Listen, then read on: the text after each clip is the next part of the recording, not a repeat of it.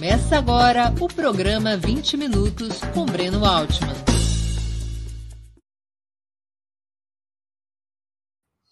Bom dia! Hoje é 10 de outubro de 2022. Estamos abrindo mais uma edição do programa 20 Minutos. Nosso entrevistado será Marcelo Ridente. Professor titular de Sociologia no Instituto de Filosofia e Ciências Humanas da Unicamp, é autor de vasta obra, na qual se destacam livros como Brasilidade Revolucionária, Um Século de Cultura e Política, O Fantasma da Revolução Brasileira e Em Busca do Povo Brasileiro, Artistas da Revolução, do CPC, A Era da TV, todos pela editora Unesp. Seu mais recente lançamento, também pela Unesp, é O Segredo das Senhoras Americanas, Intelectuais, Internacionalização e Financiamento na Guerra Fria Cultural. Bom dia, professor Marcelo. Muito obrigado por aceitar nosso convite. Uma honra ter sua presença no 20 Minutos. Bom dia, Breno. Bom dia todo mundo que está aí no online, que vai assistir depois. É um prazer estar com você no programa 20 Minutos, no Opera Mundi, e todo o pessoal simpático aí da produção, a Laila. É um prazer, é todo meu, e eu é que agradeço a oportunidade de trocar ideia com vocês.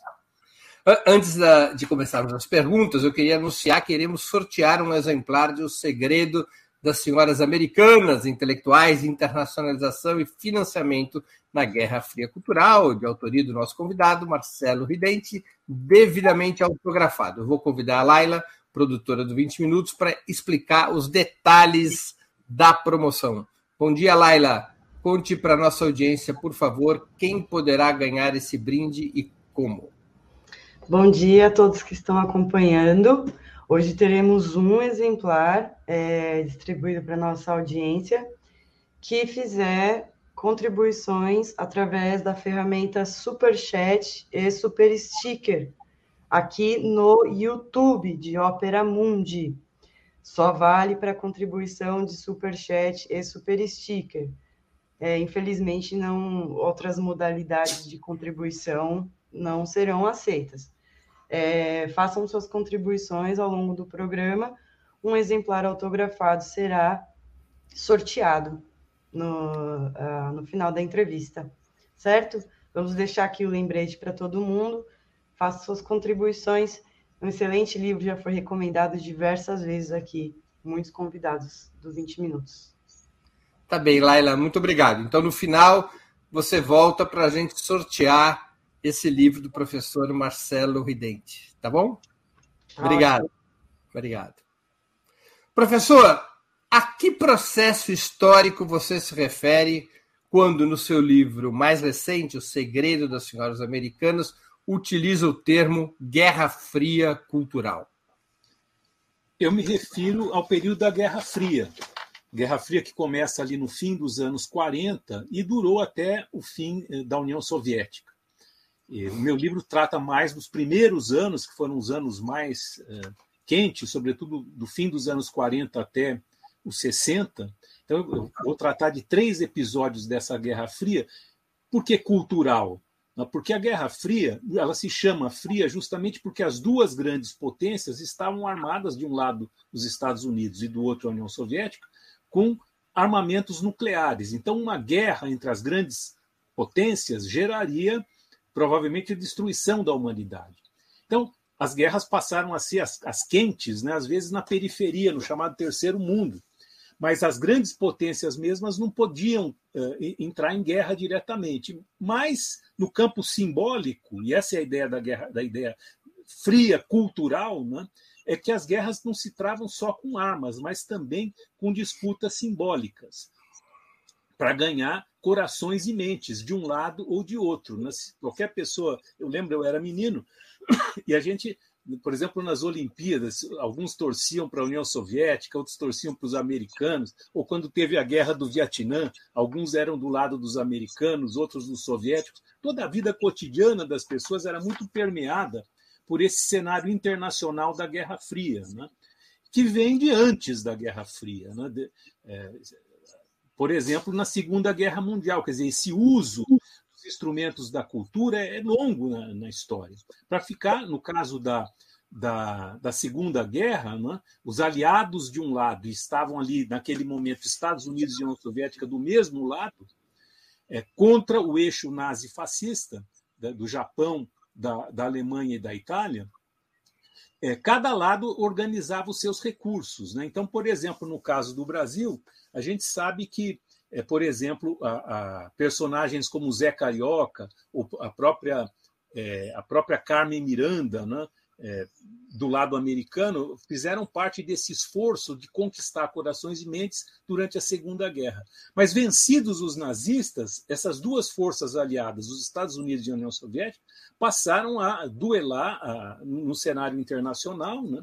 E eu conto um pouco no livro como se deu, de um lado, a organização dos intelectuais, dos artistas, num grande movimento internacional dirigido pelos comunistas, que foi o Conselho Mundial da Paz, organizado primeiro a partir de Paris, e de outro lado, como reação, o Congresso pela Liberdade da Cultura, inicialmente sediado em Berlim e depois eh, transferido para Paris. Então, eu, eu, trato desse no livro do, da internacionalização cultural comunista, de como os latino-americanos, como Neruda, e o Jorge Amado eh, fizeram parte disso, e particularmente o Jorge Amado, no caso brasileiro, que virou no, exílio. Se você se tiver tempo, depois eu conto um pouco mais da, da história dele. Aí vocês veem na imagem o, quando o Neruda visitou o Brasil, ele está ladeado à esquerda pelo Jorge Amado, né? É, é, o Diógenes Arruda Câmara em cima dele, que era o número dois do partido, e, e na imagem vocês veem também um, uma foto na capa de um jornal francês importante, é, chamado Le Lettre Française, que, com, com, a foto do, do, Carlos, Luiz Carlos Prestes, do Neruda e do, do Jorge Amado, né, é, que, que, foram muito divulgados pela, primeiro pela imprensa cultural francesa. Vocês veem embaixo a, a, um capítulo do, do livro Cavaleiro da Esperança, traduzido para o francês numa outra revista comunista chamada Europe, e os comunistas saíram da Segunda Guerra Mundial com enorme prestígio, porque foram as principais forças vencedoras. Né? Eles che chegaram a ter quase um terço dos votos na, na eleição, eh, primeira eleição francesa depois da Segunda Guerra Mundial, inclusive indicando ministros para o governo francês, mas rapidamente, com, com o avanço da Guerra Fria, essas duas forças se antagonizaram e entraram em luta eh, desses aspectos que eu chamaria da Guerra Fria cultural, né? que, que, do lado americano, no Brasil, nos anos fim dos anos 50, financiaram uma revista chamada Cadernos Brasileiros. E eu conto no segundo capítulo do livro sobre essa revista. E no terceiro e último, eu trato de um outro desdobramento que foi. Aí vocês veem o, cadernos brasileiros e tem umas histórias muito malucas. Por exemplo, o cara que organizava essa, esse o Congresso pela Liberdade da Cultura para a América Latina é esse tipo no alto chamado Julian Gorkin. Julian Gorkin que tinha lutado na Guerra Civil Espanhola contra o Franco também, porque a Guerra Civil Espanhola foi uma espécie de um ensaio do que viria a ser quase o século XX inteiro, quer dizer, de luta de um lado contra o franquismo contra a extrema-direita, mas depois as lutas intestinas das forças que estavam contra o franquismo. No caso, os republicanos divididos de um lado, entre alguns republicanos é, e, e, os comunistas, e de outro lado, o POUM, o Partido Operário Unificado Marxista, e os anarquistas. Houve quase que uma guerra civil dentro da Guerra Civil Espanhola. E muitos desses dirigentes do. Por exemplo, Gorkin, que aparece aí na, naquela imagem, é, ele, ele ficou na divisão, ele se aliou não aos soviéticos, mas, é, digamos assim, a, uma, a esse Congresso pela Liberdade da Cultura, que congregava um arco enorme de forças que ia desde setores mais conservadores, passando pela social-democracia é, alemã, por exemplo, alguns anarquistas e até mesmo o Gorkin, o Gorkin que tinha sido trotskista. Né? Ele é o cara que descobre a verdadeira identidade do, do Ramon Mercader, é, que tinha assassinado Trotsky. Então, a, a, quando eu comecei a fazer a pesquisa, eu imaginava que eu ia achar é, tudo bem é, arrumadinho, né? quem era de um lado, quem era do outro, e, eu, eu fui descobrindo que essa história é muito mais complicada, né? que houve alianças, por exemplo, dos, dos, entre setores da, da, extrema esquerda com os liberais. E se vocês quiserem, eu posso comentar mais sobre isso, mas é, não quero também é, é entrar aqui e contar o livro inteiro em poucos minutos, né? para facilitar o diálogo também. E no capítulo final, eu pego uma terceira experiência, é, um pouco mais recente, que foi um convênio que dá nome ao livro, que foi um convênio entre é, senhora, algumas senhoras americanas do meio empresarial uh, paulista é, que organizaram um, organizaram um convênio com a melhor universidade americana, a Universidade Harvard, que mandava todo ano um grupo de cerca de 80 estudantes fretavam um avião e mandavam lá para ficar um mês nos Estados Unidos nas férias de verão, para conhecer o modo de vida americano. Eles ficavam uma semana em casa de família, na região de Boston. Aí eles iam duas semanas, ficavam fazendo cursos em Harvard e tinham aulas, por exemplo, com um grande professor lá, chamado Henry Kissinger, que depois viria ser secretário de Estado. Então eu analiso, por exemplo, no no meu livro todas as cartas que eram trocadas entre essas senhoras americanas e o Henry Kissinger. É, e depois, na última semana, eles iam para Washington, eram recebidos pelo presidente Kennedy pessoalmente, 62, 63, o Kennedy foi morto. O irmão dele, o Bob Kennedy, também recebia todos os anos os estudantes. Também foi morto em 68. Eu vou contando um pouco a história do Brasil e dos Estados Unidos nesses anos 60, porque afinal de contas esse, esse pessoal que ia para lá eram estudantes brasileiros. Os estudantes brasileiros tinham uma influência muito forte de ideias de esquerda naquele momento. Não só a esquerda comunista, mas também a esquerda cristã. A esquerda cristã que se organizava num grupo chamado Ação Popular, que foi muito importante, inclusive depois para a formulação da chamada Teologia da Libertação. Então, essas senhoras americanas do título do meu livro, elas, é, no começo dos anos 60, elas eram senhoras bem intencionadas. Ela falou, nossa, o nosso país é tão bom, nós estamos aqui ajudando, fazendo as, as multinacionais a desenvolver o país. Que, que esses estudantes estão encantados com a Revolução Cubana? Ainda mais alguns que eram católicos. Então, nós temos que mostrar para eles o que é verdadeiramente o nosso país, o que é o nosso modelo americano. Tinha uma frase do presidente John Kennedy, e isso é tudo naquele momento que se criou como reação à Revolução Cubana, né? É, a Aliança para o Progresso, por exemplo, e o John Kennedy, que nos Estados Unidos era justamente das forças progressistas lá dentro nas lutas deles. Ele venceu o Nixon, que era o mais conservador do Partido Republicano, mas evidentemente o Kennedy também era anticomunista. E o Kennedy recebia os estudantes pessoalmente.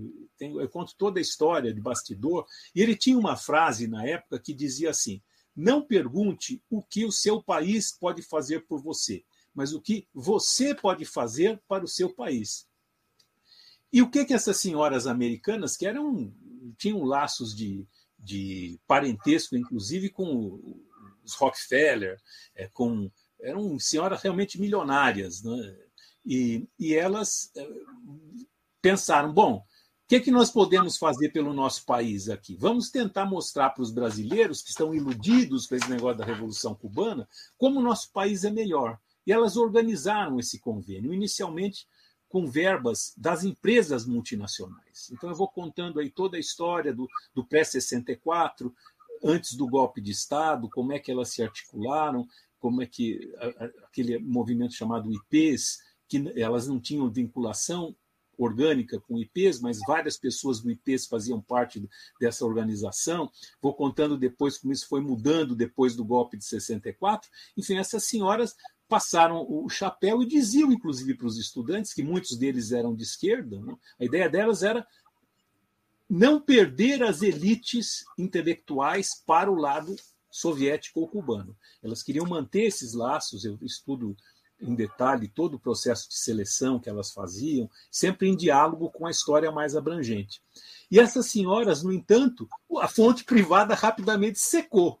Né? Eu tenho documentos que elas escreveram, por exemplo, o Anísio Teixeira, que era do governo, não teve um tostão do governo brasileiro nesse episódio. Aliás, como em nenhum do meu livro. O meu livro é um pouco é, diferente. Uma das coisas é o fato de que, em geral, como é sabido, é, as atividades intelectuais são muito fortemente financiadas pelo Estado brasileiro.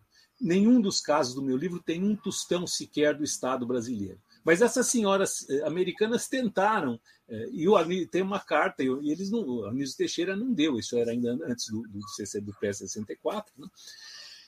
E, e, elas, então, viram, o dinheiro foi ficando curto, e elas trataram de buscar dinheiros com as, as agências do, dos, dos Estados Unidos. E elas conseguem com a famosa USAID, que existe até hoje, que é a agência de financiamento e aí tem uma carta que uma dessas senhoras escreve para o, o Henry Kissinger, que ainda era só um professor em Harvard, e ela diz assim: olha, é, o nosso orçamento é tal, tal, e agora quem dá a maior parte das contribuições é a USAID. Mas ela diz assim: por favor, não comente isso publicamente. A USAID pediu para que não se comente publicamente. Por que, que a USAID não queria, eu suponho?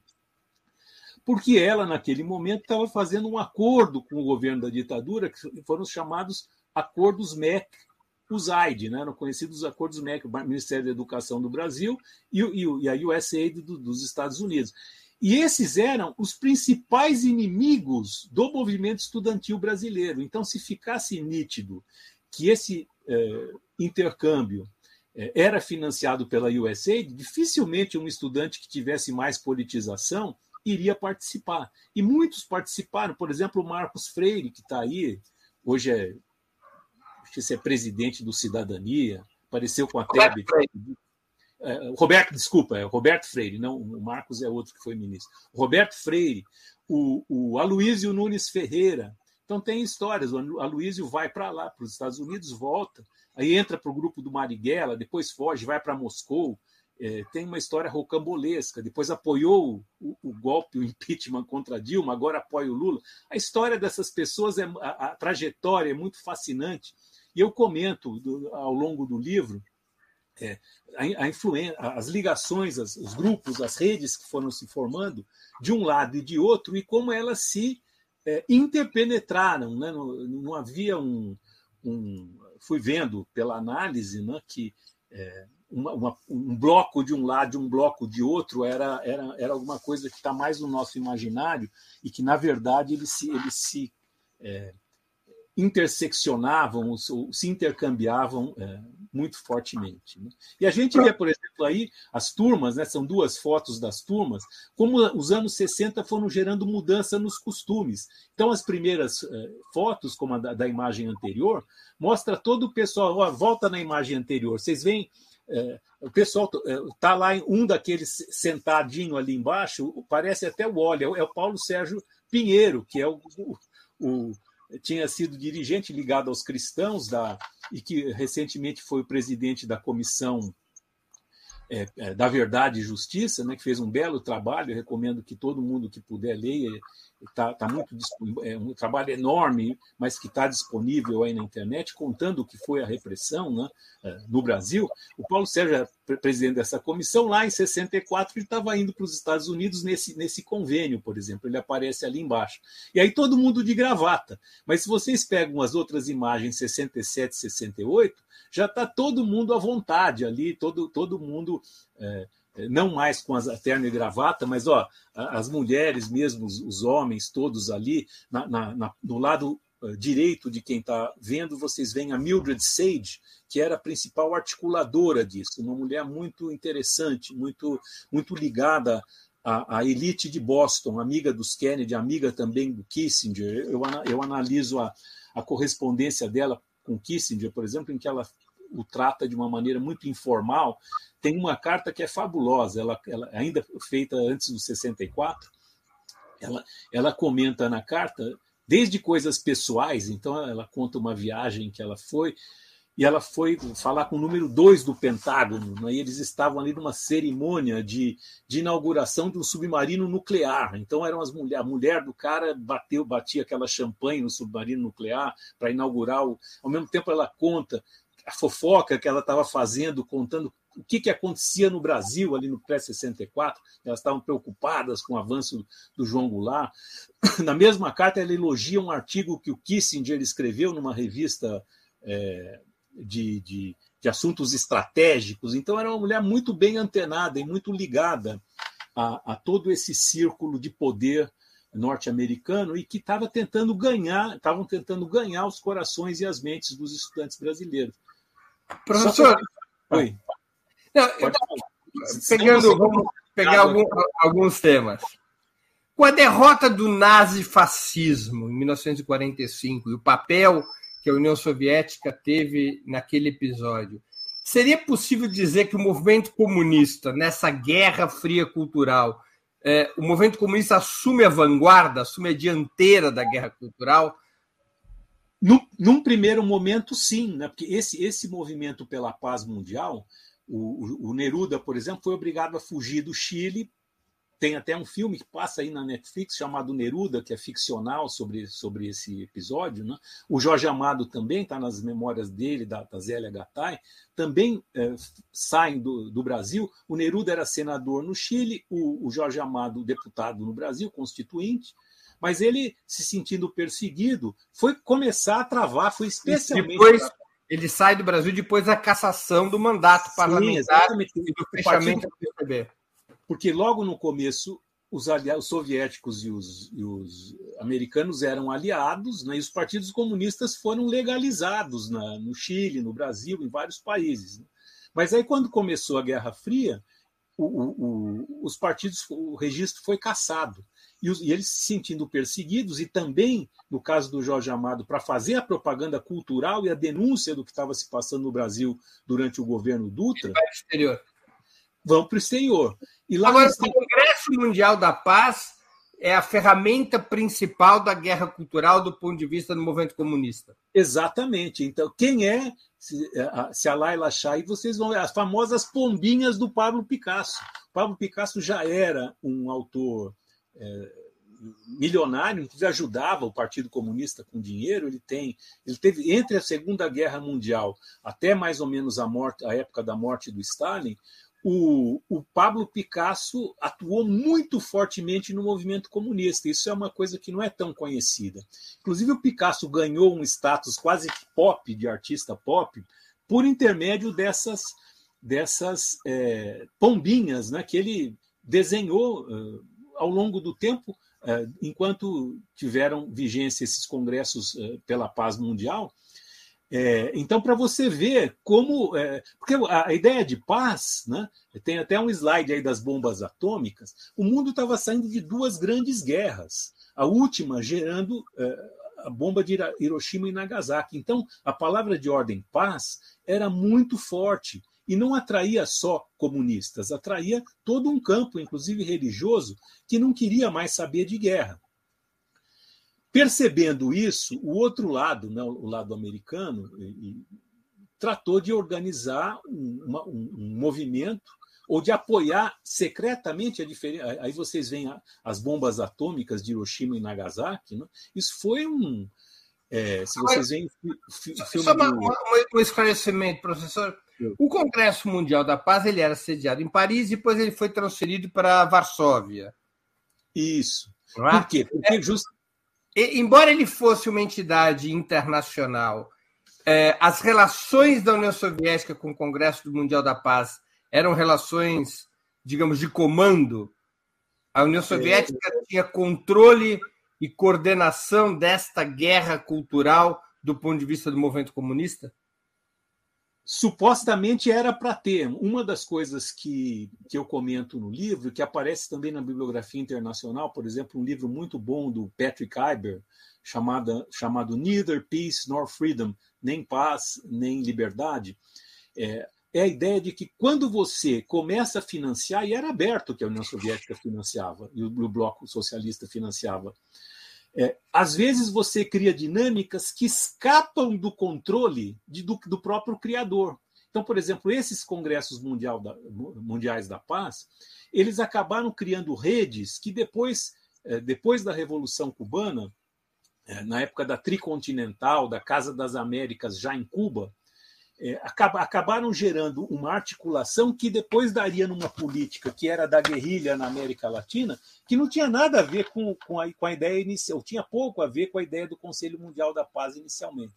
Então, então é, os, os, nem a União Soviética tinha pleno controle sobre o Congresso Mundial da Paz, nem os Estados Unidos sobre o Congresso pela Liberdade da Cultura, que, que tiveram uma dinâmica um pouco própria, mas evidentemente, na hora que é, esse processo sai, ou, ou arrisca sair do, do controle, é, também secam as fontes de financiamento.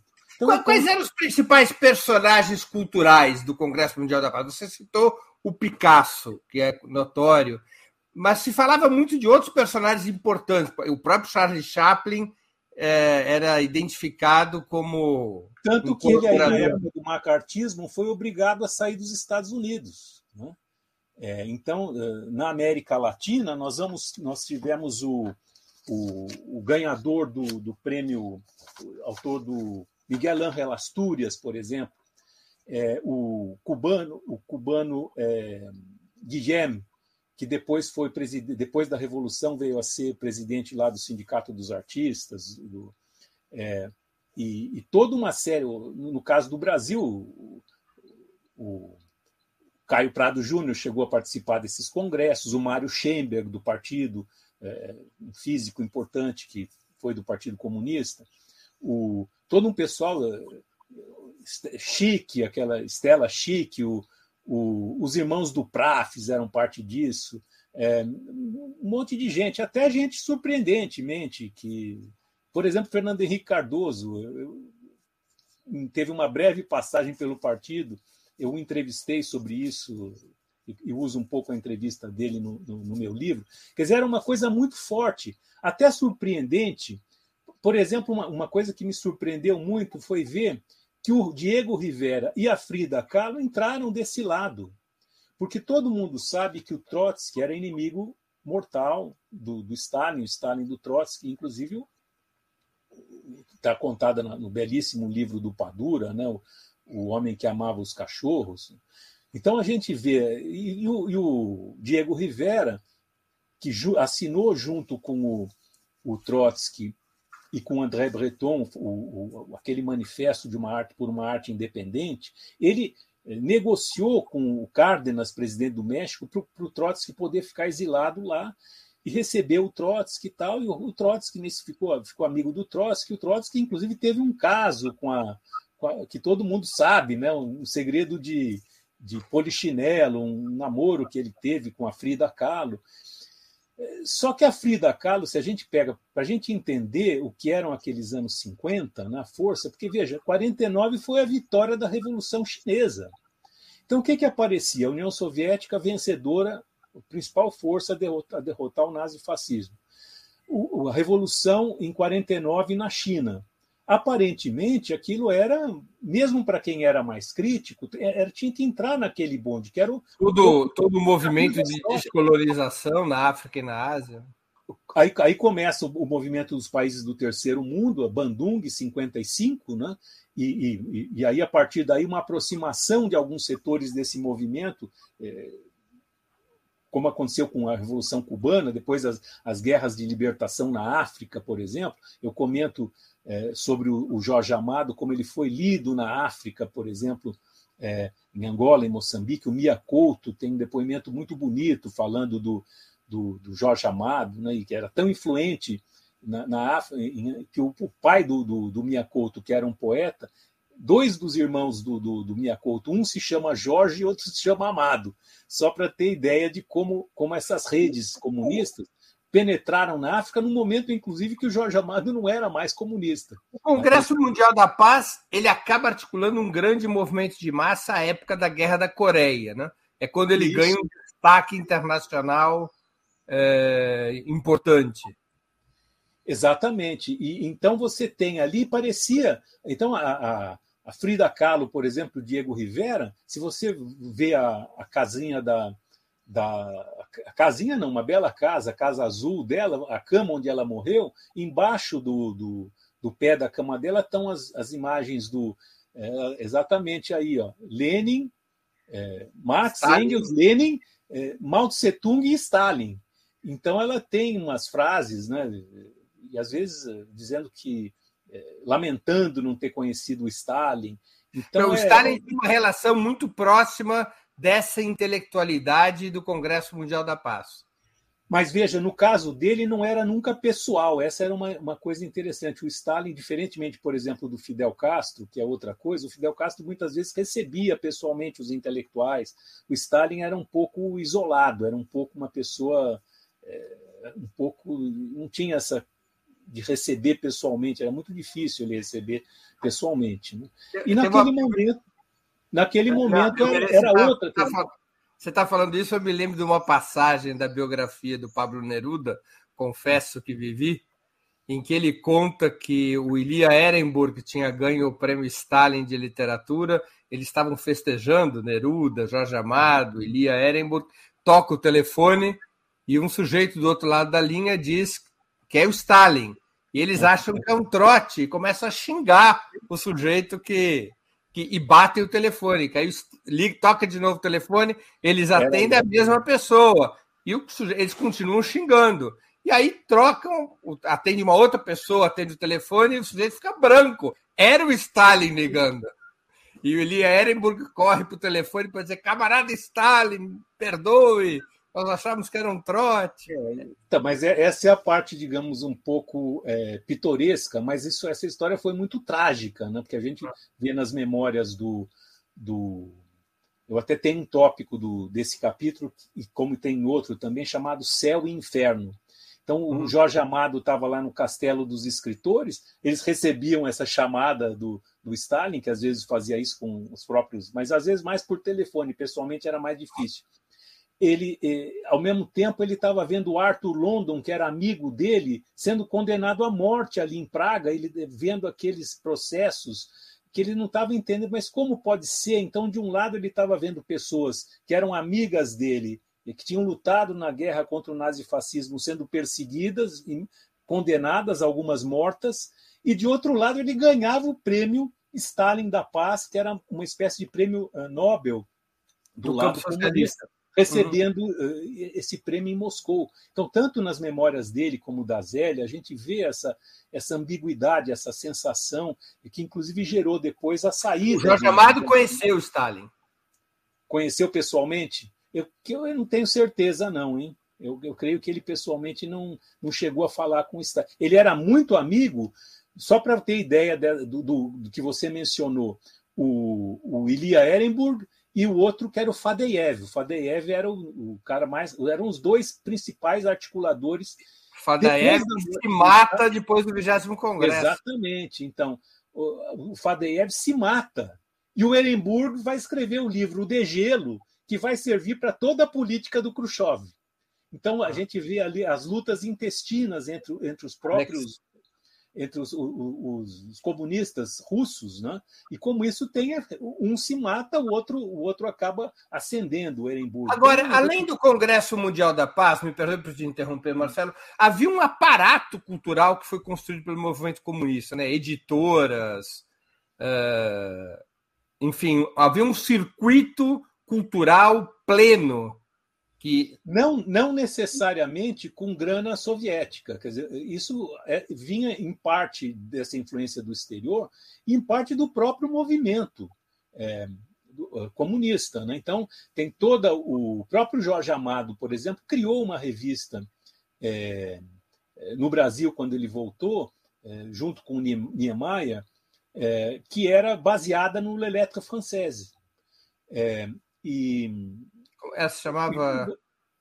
Então, agora me foge, não era. Diretrizes, não era? Não, essas diretrizes, fundamentos eram as revistas oficiais. O trabalho, por exemplo, do Antônio Albino Rubim conta que está na história do marxismo no Brasil, por exemplo, conta bem o Celso Frederico também ali. É que, ele, é, é que o Jorge Amado dirige a revista Diretriz em algum momento. É que ele era um, ele era um quadro dirigente do PCB. Ele né, era um quadro dirigente do PCB, e não é à toa que, que ele é a figura central desse primeiro capítulo. Aliás, ele conhece a Zélia Gattai na organização do comício do Prestes em 45. Em 40, e, e, e o Congresso dos Escritores né, também, que estava é. sendo realizado aqui em São Paulo. É verdade. Agora, é, ele, a coleção Romances do Povo. e quando isso, quando ele vem do exterior, ele promove é, é toda, é, tem coleções parecidas na França, ele copia o modelo e vai fazer esses romances aqui. Na França, por exemplo, eles editavam lá uma coleção parecida, então havia os clássicos da literatura que eles entendiam da literatura francesa e da literatura mundial. E nesses clássicos da literatura mundial estavam incluídas as obras, por exemplo, do Jorge Amado, que foi publicado lá em, em grande escala na França e em todos os países do leste europeu, quando ele se tornou dirigente do Conselho Mundial da Paz, porque o Neruda e o, e o, e o Jorge Amado, eles não foram só importantes para os, na direção dos comunistas, intelectual dos comunistas dos seus respectivos países. Eles foram grandes dirigentes dessa costura, dessa rede internacional que foi costurada. Não é à toa que eles tinham essa amizade com o Fadeev, com o, o Ehrenburg e assim por diante. É, e, e, agora essa rede era uma rede muito poderosa na, nas artes plásticas, por exemplo, né, o Scliar, é, todo aquele pessoal do Clube da Gravura de Porto Alegre, o, o cinema, a gente não o cinema novo tinha alguns comunistas, por exemplo, o o, é, putz, o daqui a pouco me vem o Hirschman, o Leon Hirschman, por exemplo. Mas nos anos 50, nos anos 50, a gente vê os comunistas muito fortes na, na organização dos con, famosos congressos de cinema nos anos 50. E uma das figuras principais, o Nelson Pereira dos Santos, que depois vai ser um, é, uma espécie de pai fundador do, do cinema novo. Né? O Alex Vianney, é, toda uma série de, de, comunistas, então, no cinema, no teatro. O teatro de arena nasce como uma, uma proposta comunista. O, o Vianinha, que era Guarnieri. filho, o, o Guarnieri, todos eles é, ligados ao Partido Comunista. Então,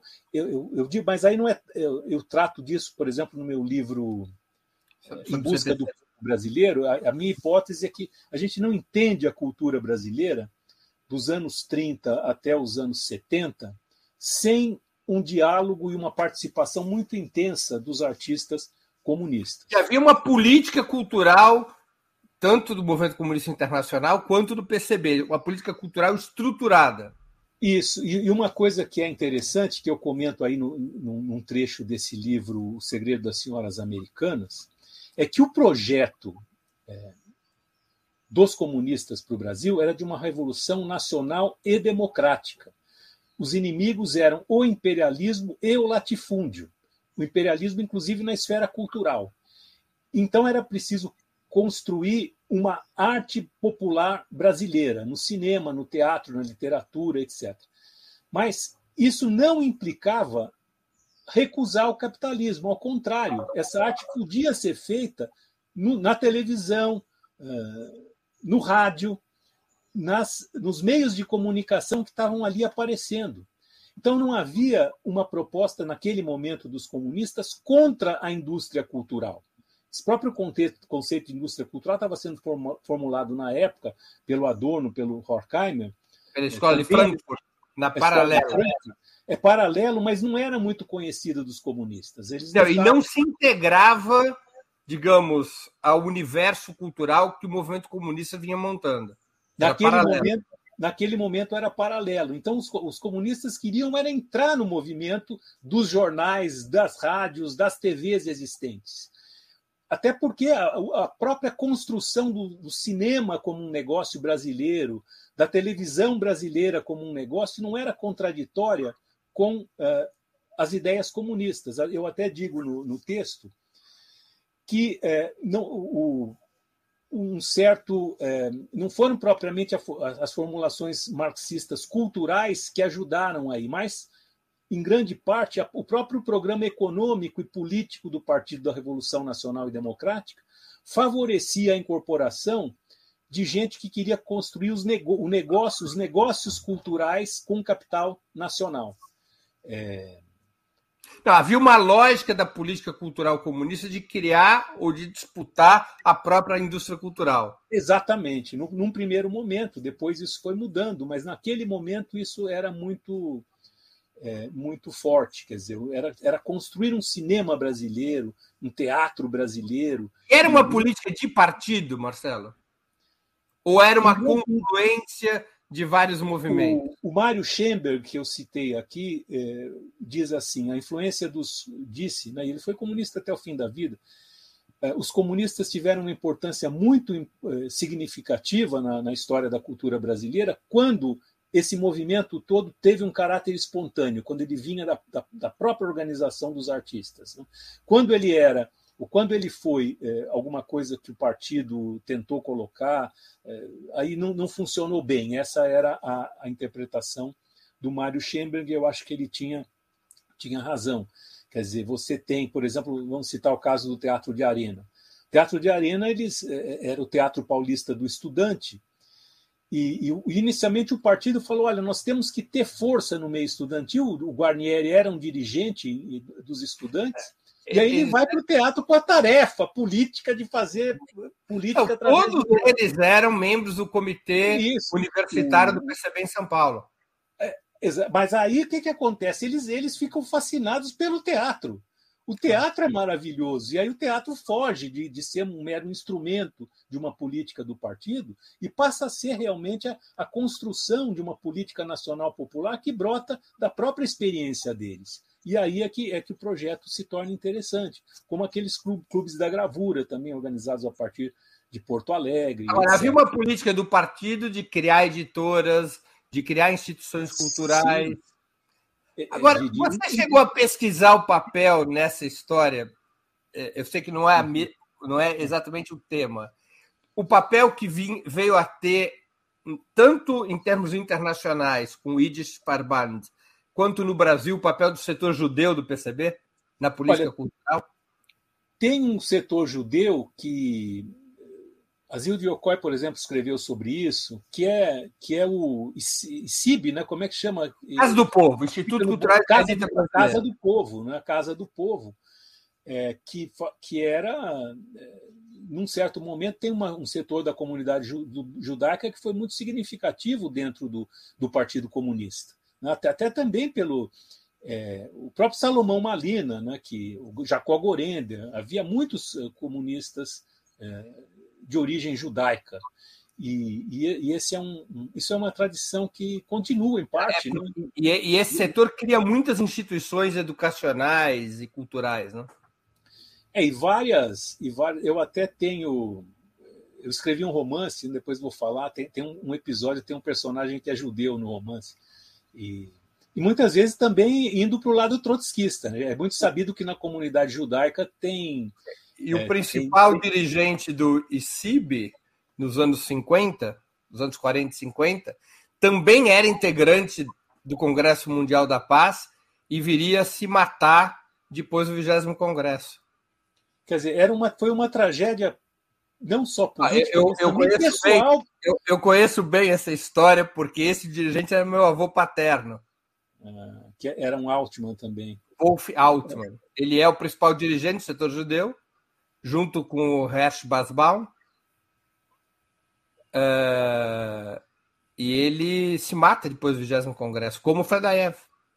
É, porque o cara joga a vida inteira numa coisa e de repente vê que não era bem aquilo que ele tinha sonhado. E, e imagino que isso tenha sido é, muito é. trágico para algumas pessoas. Nunca se, a carta de suicídio do Fadaev parece que o suicídio dele é mais um protesto contra o Khrushchev do que contra o Stalin. Pode ser. Aí é... é... Ele considera um ato de traição o que tinha feito Khrushchev. Meu pai dizia que sobre o pai dele, eu não cheguei a conhecer meu avô paterno, que também o suicídio dele não era por conta da, dos chamados crimes do Stalin, mas pela atitude da direção soviética em relação ao Stalin. É, aí é. É controverso. De investigar, de investigar, mas de qualquer maneira isso mexeu muito com as pessoas, né? Porque era é, eu digo que, olhando da ótica, por que, que o Niemeyer, até o fim da vida, era se dizia stalinista? Porque, na verdade, ele, ele não estava defendendo os crimes do Stalin, nem os, os, o assassinato do Trotsky, mas ele estava defendendo as lutas contra o Estado Novo no Brasil, contra o nazifascismo na Europa, E aquilo era muito visceral para quem. Por que, que o, o, Pablo Picasso, um cara tão esclarecido, aliás, tem um episódio que, que, que gerou o famoso quadro que o Stalin pintou do. que o Picasso pintou do Stalin depois que o Stalin morreu. E o mundo caiu na cabeça do. Ao meu ver, é o, é o quadro mais bonito já pintado. Do, é um desenho né, do, do, do, que o Stalin fez, aliás, que, que o Picasso faz o Stalin. Picasso faz, né? E aí o mundo caiu porque acharam que era desrespeitoso, que ele tratou mal. Então tem, tem um lado muito forte autoritário na esquerda, e aí estremeceu um pouco a relação do, do Picasso com o Partido comunista, mas ele nunca abandonou o partido e nunca deixou de desenhar as pombinhas dele. Então essa história é muito controversa e no meu livro eu, vou, eu conto vários desses dramas pessoais, né? E é quase que infinita. Você acabou de relatar aí um caso da, de uma pessoa importante do movimento judaico que por acaso é da sua família.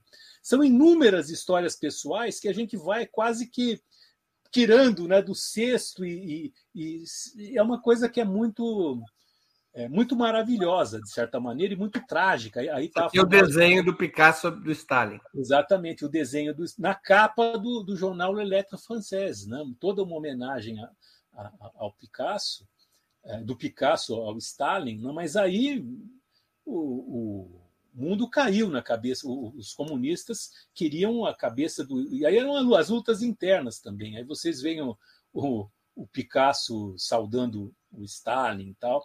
É, mas é o que eu falo, não é o, é o Stalin visto da ótica do, de quem comandou a resistência contra o nazifascismo. Agora, é... Marcelo, quando é que começa a virar o jogo? Quando é que os comunistas começam a perder a guerra cultural para o campo capitalista? Olha, eu, o, o próprio outro lado, que é o Congresso pela Liberdade da Cultura, que é um pouco essa, forte, essa ideia mesmo de liberdade. Quer dizer, os artistas, os intelectuais precisam de liberdade, precisam de possibilidade de se expressar plenamente.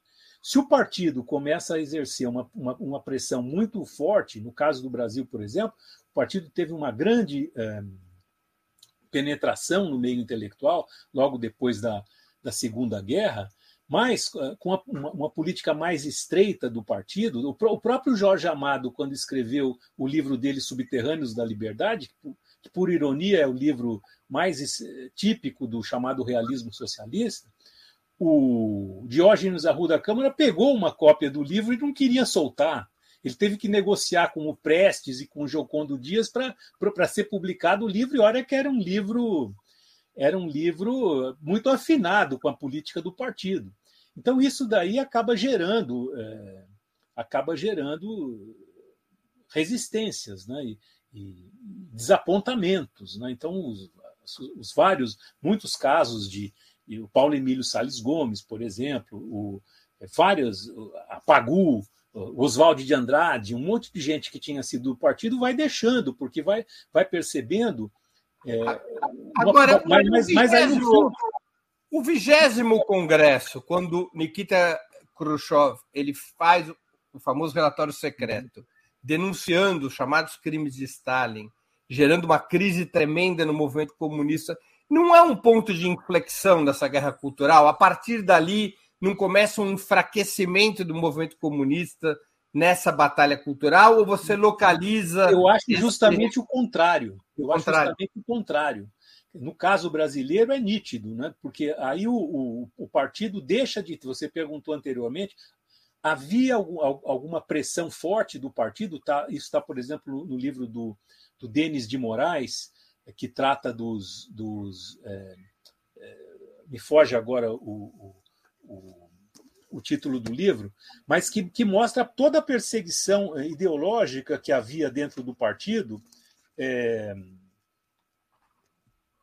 se chama O Imaginário Vigiado, o livro dele. A imprensa uhum. comunista e o realismo socialista no Brasil de 47 a 53. Ele vai mostrando nesse livro como, e, e outros autores, como Leandro Conder, o Carlos Nelson Coutinho, que, que eram ligados ao Partido Comunista, contam muito essa história, né? como isso foi se estreitando mas que ao, depois da morte do, do, do, do Stalin, depois do vigésimo congresso, o partido deixou de exercer tanta pressão e deixou mais ou menos solto para os. Uh, o Mário Schemberg vai nessa, comenta também nessa direção, né?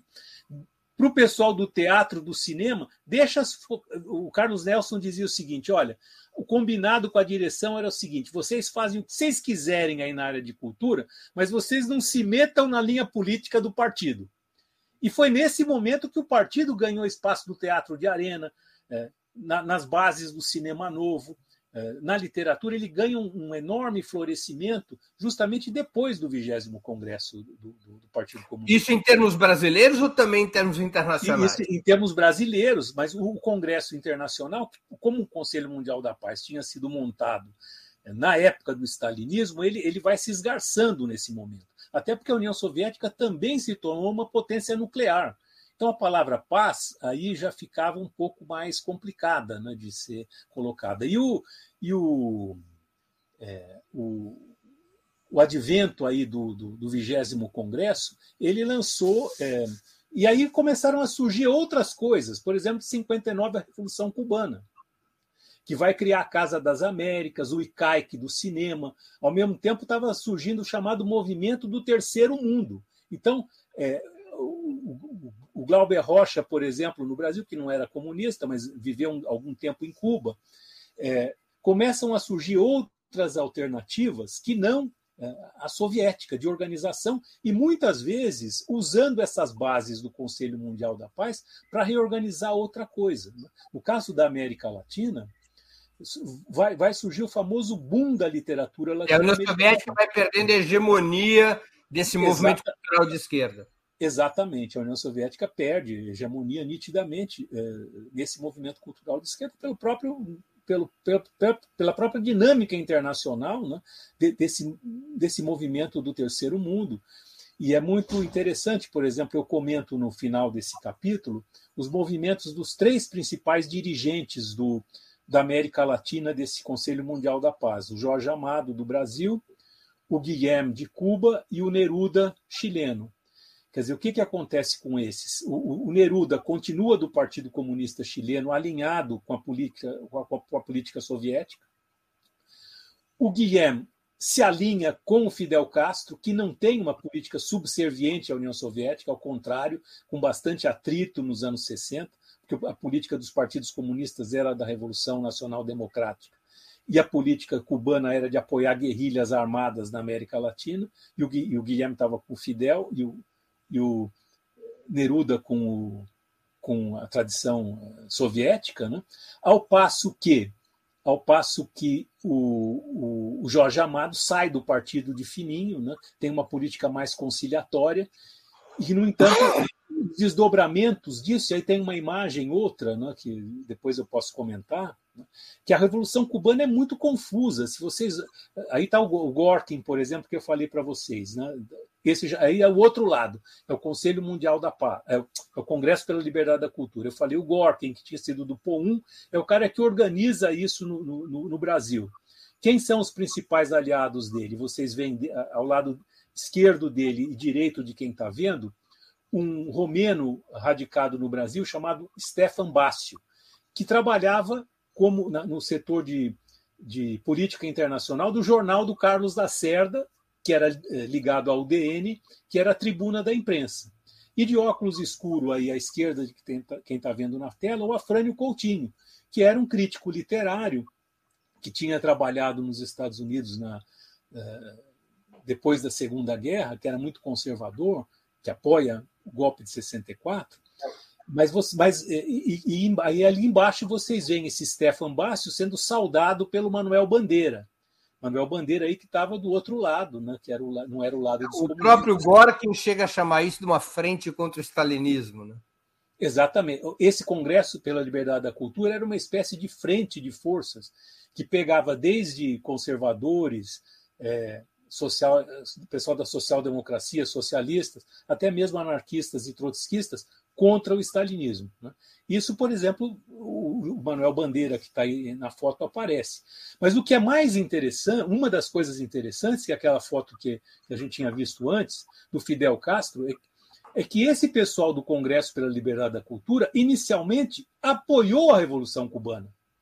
Então, o, o, o, esse cara, que o, Stefan Bassio, que é esse cara de óculos aí na, na, na, na imagem, ao lado do Fidel Castro e do e do Che Guevara, ele era o representante do movimento 26 de julho contra a ditadura do, Brasil, do, do Batista no Brasil.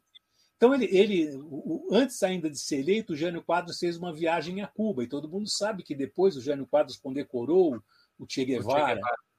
É, então, ali havia, naquele primeiro momento, uma, uma ideia de que a Revolução Cubana não, não iria para a órbita soviética. Então, ele, esse Congresso pela Liberdade da Cultura eles não, é, não era só contra o Estado, agora, era também agora, contra Marcelo, o se... e o Franco. Oi? Agora, em que momento, seja, você identifica então que nos anos 60 a União Soviética vai perdendo hegemonia sobre esse movimento cultural de esquerda. Isso significa dizer que também nesse período o campo capitalista consegue tomar a dianteira na guerra cultural? Olha, o, campo capitalista ele é hegemônico internacionalmente, a começar pelo cinema de Hollywood. Né? É, mas, ao mesmo tempo, ele, ele é permeado de contradições internas. Então, eu, eu comecei falando é, que a Guerra Fria Cultural é, é, é, a questão de ganhar corações e mentes. Mas uhum. o filme de 74, chamado justamente Corações e Mentes, é um filme sobre a Guerra do Vietnã que ganha o Oscar nos Estados Unidos. Quer dizer, ele, de certa maneira, o documentário, o documentário Corações e Mentes. É um, é um documentário que é um, um, um libelo, um, um, protesto violento contra a guerra do Vietnã e denunciando a participação dos Estados Unidos na guerra do Vietnã, mas feito dentro da indústria cultural norte-americana. Então, esses processos são muito intrincados e, e, e cabe analisá-los. Né? Então, a, é, é, os Estados Unidos, eles. É, eles efetivamente, particularmente aqui na América Latina, eles, eles tenderam a, e são até hoje hegemônicos, mas eles não são uma sociedade, é, eles são também uma sociedade de classes crivada de contradições. Isso aparece também na produção cultural deles. Né? Então, eles... é, e, muito, e muitos quadros culturais norte-americanos eram vinculados ao movimento cultural de esquerda, né? Escritores. Muitos, e são até hoje alguns claro, deles. Né? É, é, diretores de cinema, atores, cantores, e que foram muito perseguidos durante o macartismo, né? É, algum, o Dalton Trumbo, por exemplo, tem um filme que passou não faz é. tanto tempo aí no cinema. O Robson, o grande cantor americano. O, o, o Paul Rob... Agora, o, o, veja como a, a, batalha era forte ali.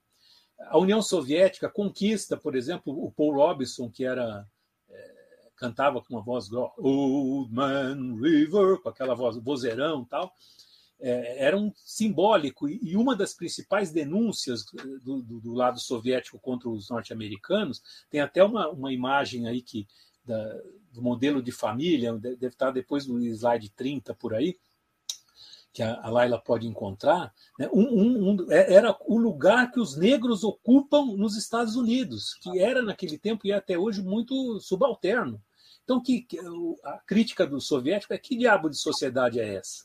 E Paul Robson era o grande símbolo da luta antirracista. Isso. Agora, o que, que, que, que, os, o que, que o Departamento de Estado faz? Eles passam a incentivar internacionalmente o jazz. Ou seja, eles passam a promover uh, o, o, jazz para dizer: olha, a nossa sociedade produz isso daqui, nem, é, nem precisa tanta coisa política. Olha, nós estamos aqui mostrando shows no mundo inteiro dessa maravilha que é o jazz. Como é que vocês vão dizer que os, os negros são perseguidos na sociedade americana se o jazz é, é essa maravilha? Então, é, tudo isso é usado, né? tem é, um lado e outro. Por exemplo, o Arthur Miller é um cara que participou do, do, do do, do, de um congresso do Waldorf Astoria, logo depois do começo da Guerra Fria, muito, de certa maneira, usado pelos americanos, depois pelos soviéticos. Depois ele, ele foi presidente do Pen Club, e no, e no Pen Club ele, ele, aí foi, era, ele foi, de certa maneira, tentado se instrumentalizar a atuação dele, mas ele não era nem de um lado nem de outro. E, ele depois se casaria com a Marilyn Monroe. Marilyn Monroe. Mas ele era um cara de esquerda, né? que é, as, as peças dele são muito. Mas mais um cara que acreditava na paz e acreditava na liberdade também. Só para a nossa audiência, assim, Arthur Miller tem uma grande peça que vale a pena ser lida, porque é um dos grandes clássicos, que é A Morte do Caixeiro Viajante. Hum. E Paul Robson é um cantor, é uma história impressionante, porque ele foi é um grande jogador de futebol americano, considerado um, um dos maiores jogadores é, do período amador do futebol americano, antes de surgir a NFL. Foi o primeiro negro a interpretar Hamlet e teve que fazê-lo em Londres, porque nos Estados Unidos ele não tinha o papel, e foi um cantor célebre dos chamados spirituals americanos e um grande ator de cinema. Era um homem de quase dois metros de altura, um sujeito que falava uma quantidade absurda de idiomas, que ele conta na biografia dele que para poder conversar com os membros judaicos do Partido Comunista ele tinha aprendido Yiddish, que era o dialeto da diáspora. Né? E ele se eu não me engano, ele morre nos anos 60, no início dos anos 60, na União Soviética, era nos anos 70. Eu não me lembro exatamente, mas ele, era um, ele é um camarada que foi muito. Tem as histórias, tem o filho dele, porque essa. Ah. Ao mesmo tempo, ele tinha as contradições, porque tudo isso era passado. É, é céu e inferno, às vezes, né? porque havia Sim. preconceito também nos setores comunistas. Claro. Eu, eu, eu, eu tinha uma certa amizade com o Jacó Gorenda, e que contava que ele nunca teve problema por ser judeu no partido, mas ele tinha outros companheiros que tiveram esse problema. Então, a história da, da, da vida pessoal e, e, das lutas internas é muito muito intrincada. É, independentemente disso, vale a pena escutar Paul Robson, ah, porque sim, ele claro. é um dos grandes é, barítonos da história, né? É um sim, dos grandes claro. cantores da história. Aliás, é o meu cantor predileto. Eu e... sempre estou ouvindo Paul Robson. Então, agora, em, o, o partido tinha essa. Então, quando você tinha, por exemplo, fazia parte dessa rede, Paul Robson, por exemplo, ou o próprio Jorge Amado aqui, de um lado, você contava com essa enorme difusão que era permitida pelas redes comunistas. É, ao mesmo tempo, é, isso gerava perseguição né, dos, dos setores anticomunistas internamente. Eu dou números, por exemplo, citando outros livros, de, do, do, das tiragens às dezenas de milhares das obras do Jorge Amado em, no, em, todos os países comunistas, como isso era quase que uma política. Tem vários livros já publicados sobre isso, relativos a diversos países. Mas, ao mesmo tempo, isso gerava uma certa é, dependência do, da, da, do, daquele autor em relação à sua própria imagem e que tinha, e tinha é, um custo político, que às vezes era perseguição, né? tanto que o Jorge Amado teve que sair do Brasil naquele tempo, logo depois do, da cassação do registro do Partido Comunista. Deixa eu fazer aqui um, um breve intervalo comercial. Antes disso, eu vou retificar minha informação. O Paul Robson morre em 1976 é, em, na Filadélfia, morre, morre nos Estados Unidos. Ele, ele faz seu tratamento de saúde na União Soviética, mas ele iria morrer nos Estados Unidos em 1976.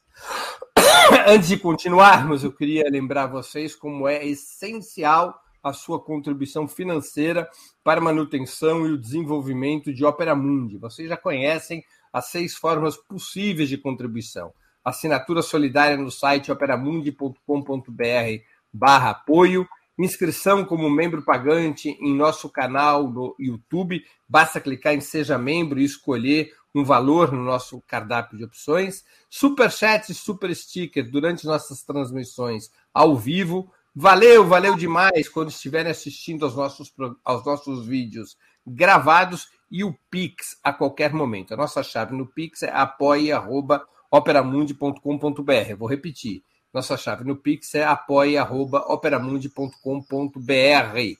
Além dessas seis formas de contribuição, lembre-se sempre de dar like, de clicar no sininho e de compartilhar nossos programas com seus amigos e nos seus grupos. Quem ainda não estiver inscrito em nosso canal, essa é a hora de fazê-lo.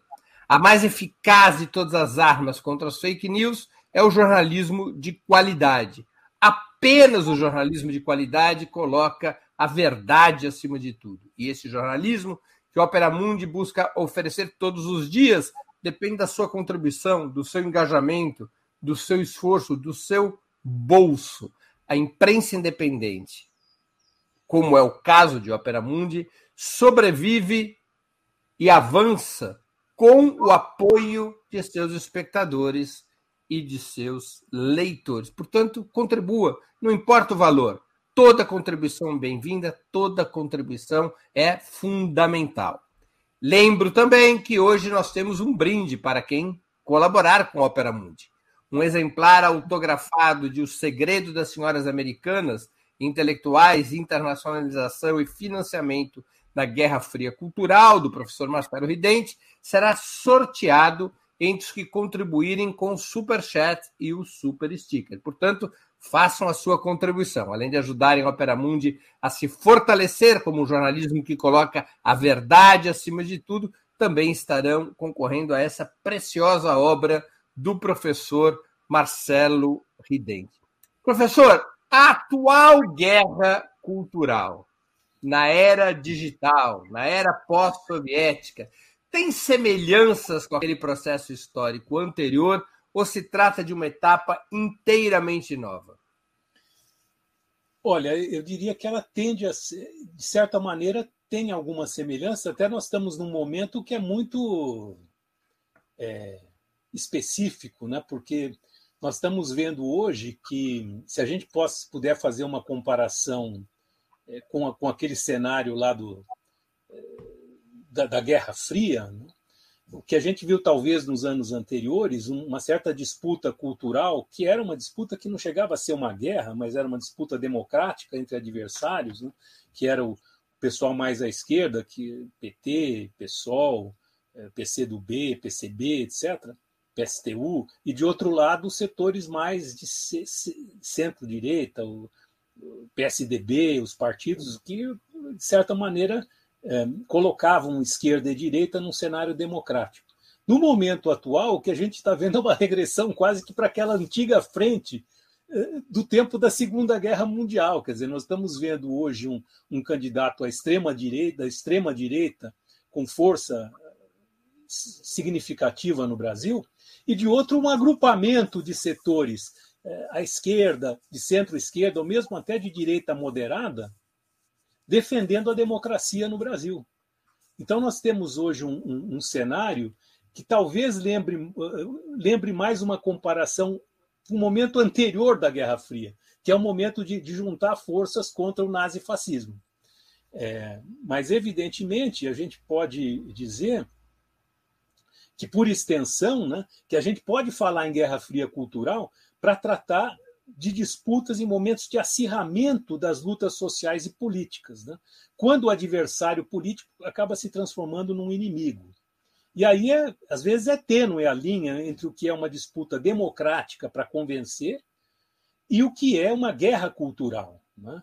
em, que, em que sempre está envolvido o uso da cultura nas lutas políticas e sociais. A gente vê hoje, é, de lado a lado, nas duas campanhas presidenciais, é, alguns setores culturais eh, sendo disputados, né? E felizmente a maior parte, a maior parte mais criativa está do lado, está do lado do, da candidatura democrática do Lula. Né? É, e, mas do outro lado também tem aquela coisa que a gente vê, até algumas figuras da, da, MPB, do, dos movimentos dos sertanejos, etc., jogando, jogando do lado, do lado é, da extrema direita que é do atual governo do Brasil. Quer dizer, tem uma luta que continua e que é perene né, para conquistar corações e mentes para certas posições políticas. Né? E essa própria ideia de corações e mentes é daquele filme que eu, que eu falei para vocês, né? Hearts and Minds, de 74, sobre a guerra do Vietnã, do Peter Davis.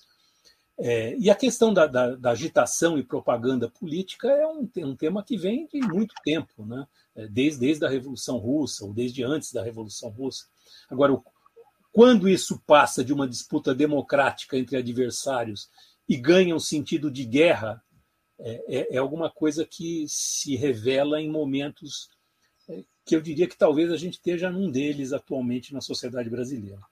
Agora, professor, por que cargas d'água que a extrema-direita, e eu falo isso em termos internacionais, inclusive, uhum. apesar dela estar associada a valores é, que ao largo das últimas décadas foram abertamente condenados, por que a extrema-direita parece ter uma certa vanguarda dessa guerra cultural nos dias de hoje? Ou pelo menos, por que, que a esquerda come pó nessa frente de batalha, ao menos aparentemente?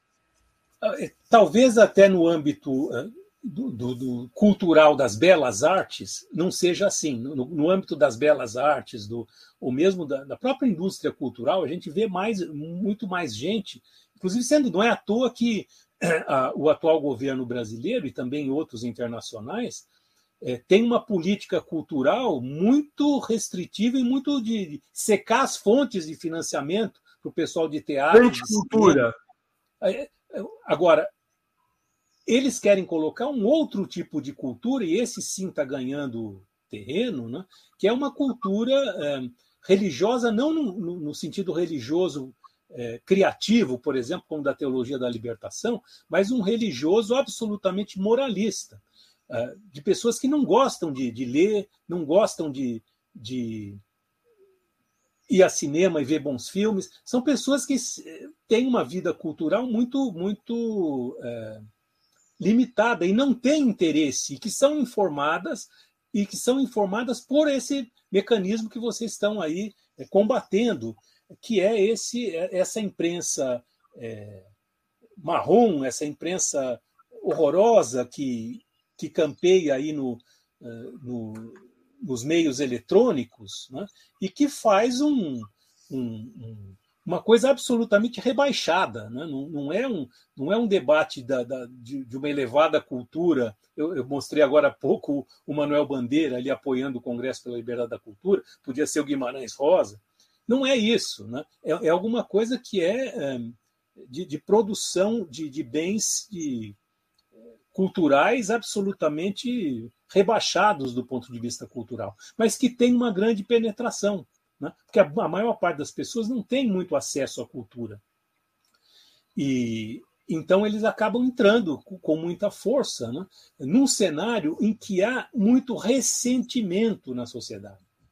Inclusive um ressentimento de pessoas que estão fora desse mundo da cultura e que odeiam, as pessoas odeiam a universidade, odeiam a imprensa, é, mesmo a imprensa dita burguesa, odeiam até a Rede Globo de televisão, porque percebe nisso alguma um, uma construção da qual elas não fazem parte, de que elas não se, sente se sentem participantes. Então tem um lado de ressentimento que é muito forte, né? e que acaba e que, e que vem também de outras experiências, né? aquela famosa quando, quando eu ouço falar de cultura saco meu revólver, é, já ouvi muita gente falar essa frase e ninguém sabe ao certo quem é que disse mas ela é muito pertinente e a gente vê isso uh, hoje. Né?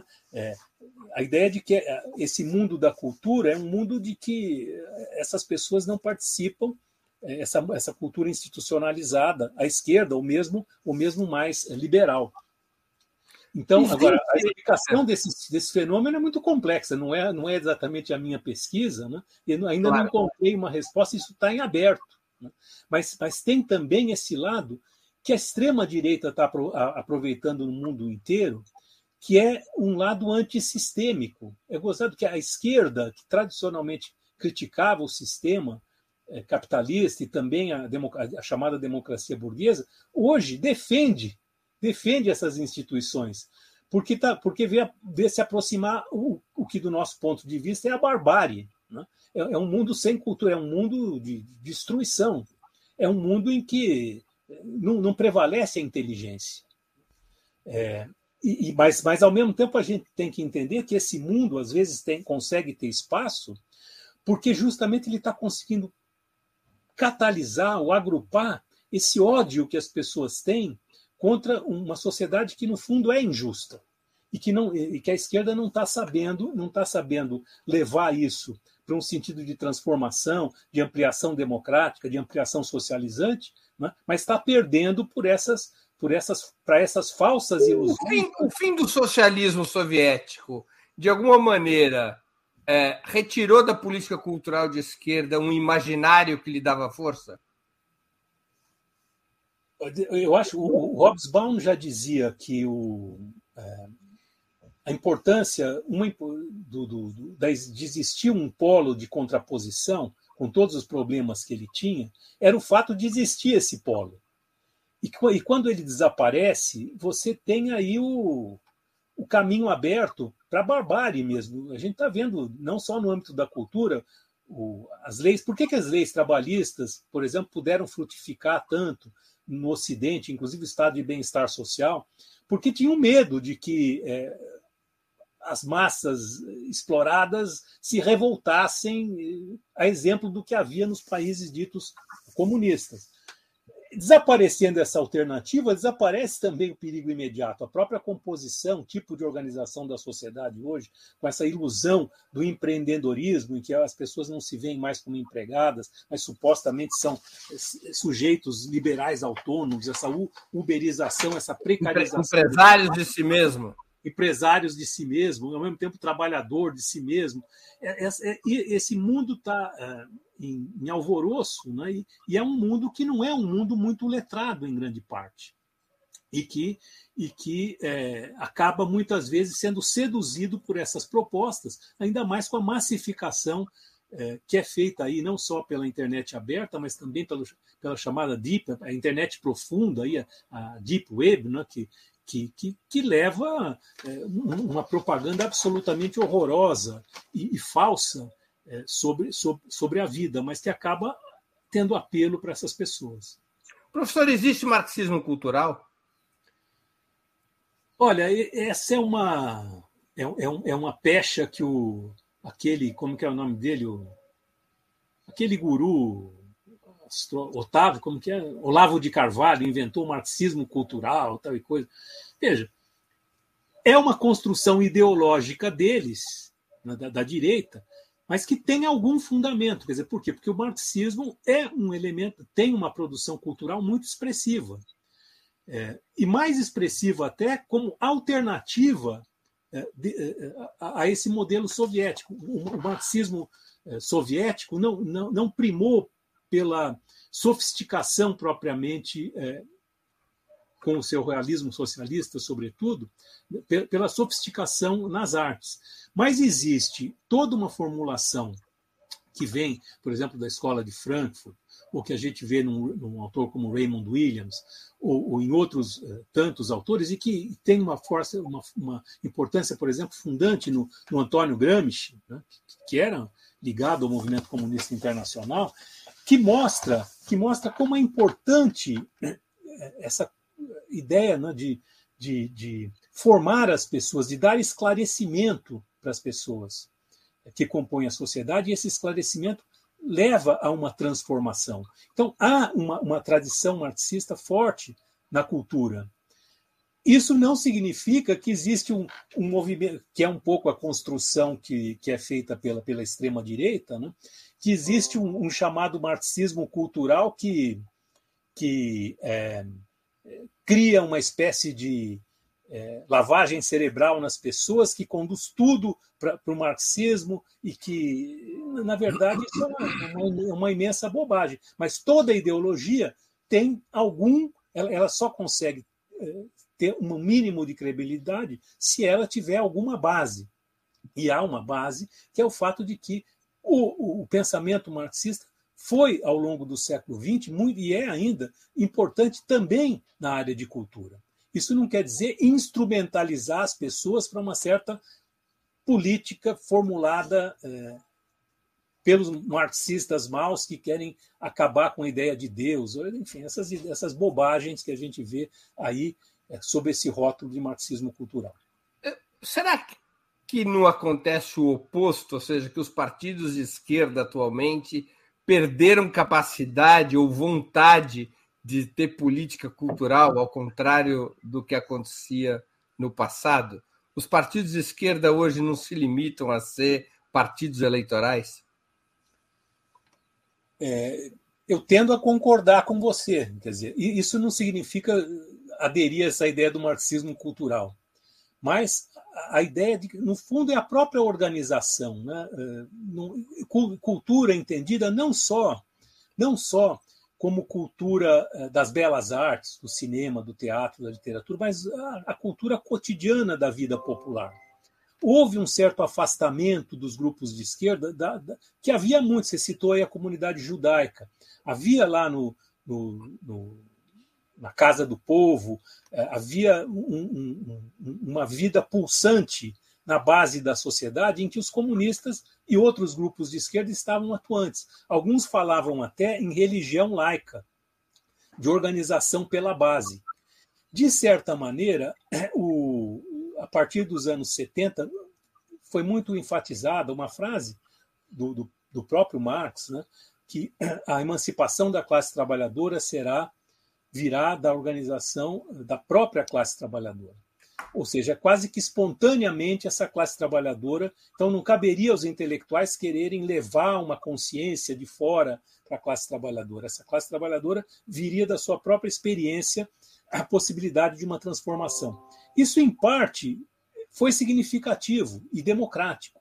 Mas, de outro lado, é, abriu mão de tentar dar uma direção ao movimento político, cultural, etc.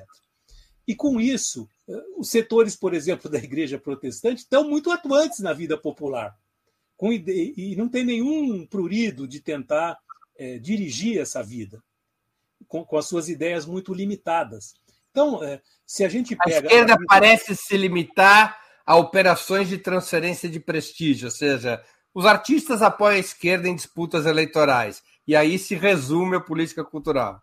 É, isso, isso é um equívoco, né? evidentemente é um, é um problema. Que, que do outro lado, vocês veem setor. A gente pode criticar o quanto for essas igrejas evangélicas, mas elas ajudam pessoas a, a conseguir emprego, é, dão algum tipo de assistência social, criam lá. Nós vivemos uma sociedade sem laço, com perda de laços de comunidade, e de alguma maneira elas encontram isso nessas igrejas. Então nós temos que entender também, não só condenar e falar, ah, mas que gente burra, etc é uma gente que não, às vezes não tem. É, é, o que é imediato na vida, para quem está muito é, sem, sem condição, né, ela vai buscar algum mecanismo de solidariedade que, que às vezes ela não encontra em grupos de esquerda e vai encontrar, por exemplo, em, em, em setores evangélicos que estão lá na, no cotidiano da vida delas. É, eu lembro que um dos elementos mais decisivos daquele que foi a seu tempo o principal partido comunista no Ocidente, foi o Partido Comunista Italiano, o esforço que eles faziam para ter uma célula, para ter um sistema de células organizadas que ficavam abertas 24 horas por dia, sete dias por semana, para ter não só as reuniões do partido, mas atividades culturais, atividades sociais, atividades lúdicas, para engajar a produção cultural do povo, né? E era, veja, era importante, você fala, era um partido comunista democrático, é era esse partido que queria expressar realmente essa raiz, estar tá junto com o povo italiano. Isso é muito expressivo e isso se perdeu, inclusive na Itália, que agora está elegendo também lá a extrema-direita. Eu não sei até que ponto isso é só uma questão de vontade dos dirigentes ou de mudança da própria organização da vida social, com a uberização, com a precarização do trabalho isso também demandaria uma, uma discussão longa. Professor, nós estamos chegando ao fim da nossa conversa e eu queria fazer duas perguntas que eu sempre faço aos nossos convidados e convidadas antes das despedidas. A primeira, qual livro você gostaria de sugerir aos nossos espectadores? E a Olha, segunda, eu... qual filme ou série poderia indicar a quem nos acompanha? Eu vou falar de alguns livros rapidamente que eu estou lendo, acabei de ler, por exemplo, a coleção Astrogildo Pereira, da editora Boitempo, que está reeditando as obras principais do Astrogildo Pereira, que foi fundador do Partido Comunista. Ainda no âmbito da não ficção, além desse da coleção do Astrogildo, eu citaria um livro do, do Denis de Moraes, que eu já citei hoje, um fabuloso, que se chama Sartre e a Imprensa, que é da editora Mauad é, é, muito interessante como ele constrói aí o, o Sartre, que é um companheiro de viagem dos comunistas. Ele não era nem do Conselho Mundial da Paz, nem do Congresso pela Liberdade da Cultura, teve atritos o tempo todo com um lado e com o outro, e, e o, o Denis de Moraes conta como que ele eh, atuou aí na imprensa.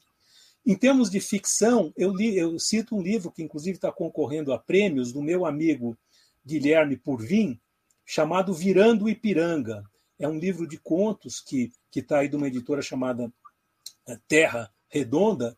É muito bacana aí, ele é, foi meu colega desde o tempo da São Francisco e, e, escreve muito bem, é o querido Guilherme.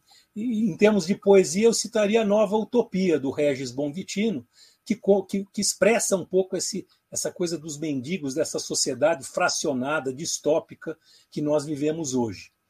Passando para a série, eu citaria o da Nara, o, do, do, o seriado O Canto Livre de Nara Leão, que conta um pouco é, essa surgimento da, da Bossa Nova e o engajamento da, da Nara Leão também nas questões políticas.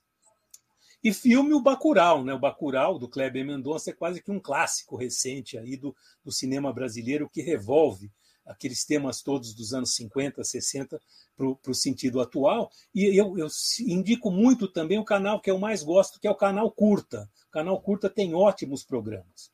E, e falando um pouco de mim mesmo. Eu, eu ah, vou... isso que eu ia perguntar. Eu soube que você está preparando um romance.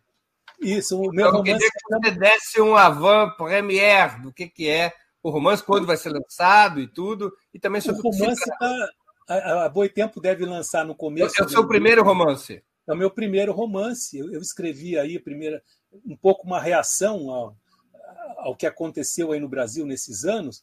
Esse romance conta pelo personagem principal, que é também o título do livro. É o nome do personagem principal, é o Arrigo.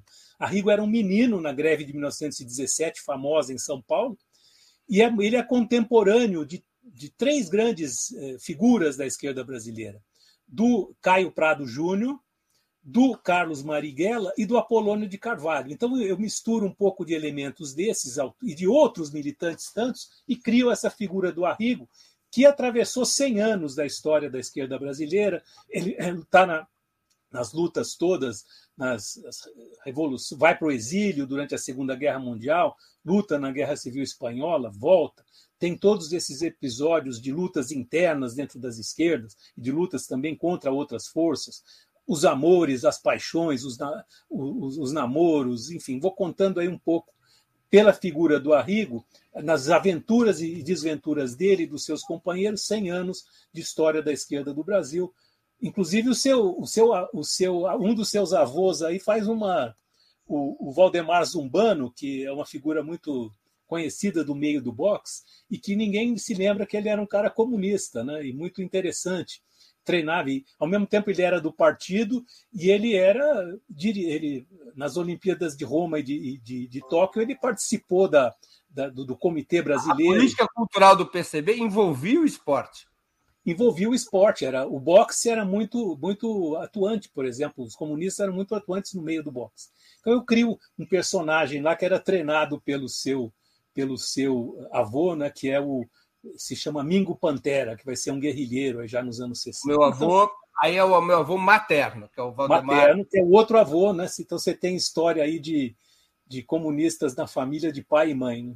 É, na família é obrigatório. Se você não, não tiver na linha justa, você sai das fotos. Não é convidado, mas nem para almoçar.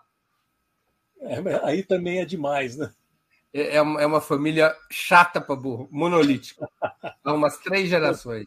Não, então não tá há... aí fica, fica a, a, propaganda. A, a, dissidência, a dissidência na minha família não é admitida. Então tá bom. Aqui na minha família eu consigo pelo menos uma tradição. Todo mundo é palmeirense. Não, isso não, isso é perto na minha família. Vocês devem ser corintiano. Não, não, não. A maioria mais esmagadora tem esse pecado de ser corintiano. Eu sou santista. Ah, tá bom. Professor, é, antes de encerrarmos, vou pedir que a Laila, produtora do 20 Minutos, se junte a nós para o sorteio do brinde de hoje.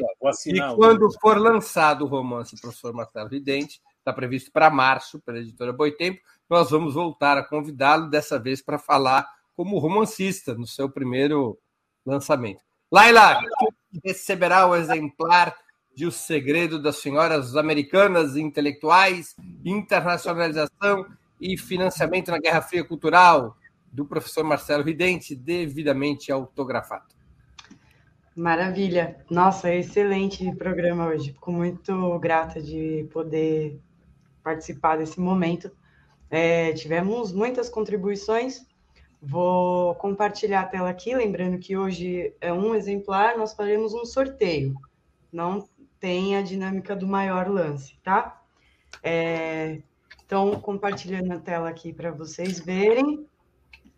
É, realmente tivemos muitas contribuições e elogios, obviamente, ao trabalho de pesquisa do Marcelo.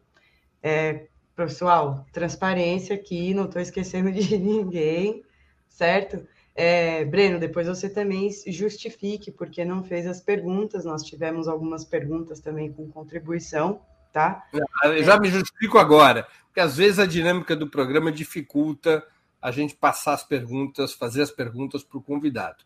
A gente sempre traz as perguntas na tela, mas às vezes não é possível transmiti-las, a dinâmica fica um pouco complicada. Então eu quero pedir desculpa, especialmente uh, ao Jário Cabral, ao Cadu Lacerda, que sempre nos acompanham. Hoje não foi possível fazer as perguntas, eu agradeço as contribuições e repito, peço desculpas é, por essa indelicadeza de não ter transmitido as perguntas ao nosso convidado. Ao sorteio, Laila. Vamos lá. É, sorteando um nome que vai receber o livro do Marcelo. 3, 2, 1. Daniel Carvalho. Daniel Carvalho foi o vencedor da, da nossa dinâmica. Ele está aqui acompanhando a gente até agora, é, comentando bastante sobre o programa. Daniel, você recebeu, parabéns. É, tá por aqui, favor. Ó, Isso, tá autografado. É, obrigada, Marcelo, também pela parceria. É, Daniel, por favor, informe seus dados, seu endereço completo, CEP, tudo, para comercial arroba operamundi.com.br, ok? Não esqueça, senão, porque tem gente que impressionantemente não manda e-mail para gente. Então, é, envie os seus dados aí, comercial.operamundi.com.br, tá bom? Marcelo está celebrando aqui. É, falando. Daniel está celebrando. Nós tá, tá, tá bom? Mar... Daniel, por favor envia seus dados aí. É... Obrigado, Laila. Professor, eu queria agradecer muito pelo seu tempo e por essa conversa tão interessante é, e importante sobre a cultura e a guerra cultural durante o período da Guerra Fria. Muito obrigado por ter aceito o nosso convite.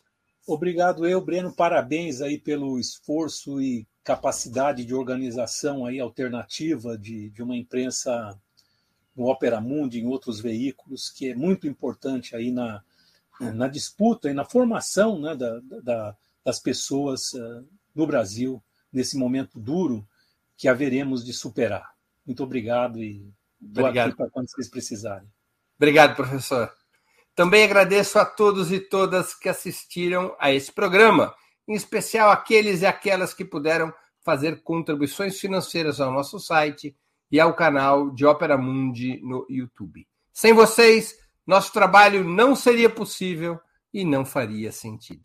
Um grande abraço a todos e a todas. Para assistir novamente esse programa e a outras edições dos programas 20 Minutos, se inscreva no canal do Ópera Mundi no YouTube Curta e compartilhe nossos vídeos. Deixe seus comentários. O jornalismo de Ópera Mundi é mantido com o seu apoio. Faça uma assinatura solidária em www.operamundi.com.br. Com um pequeno valor mensal, você nos ajuda no desenvolvimento de um jornalismo independente e de qualidade.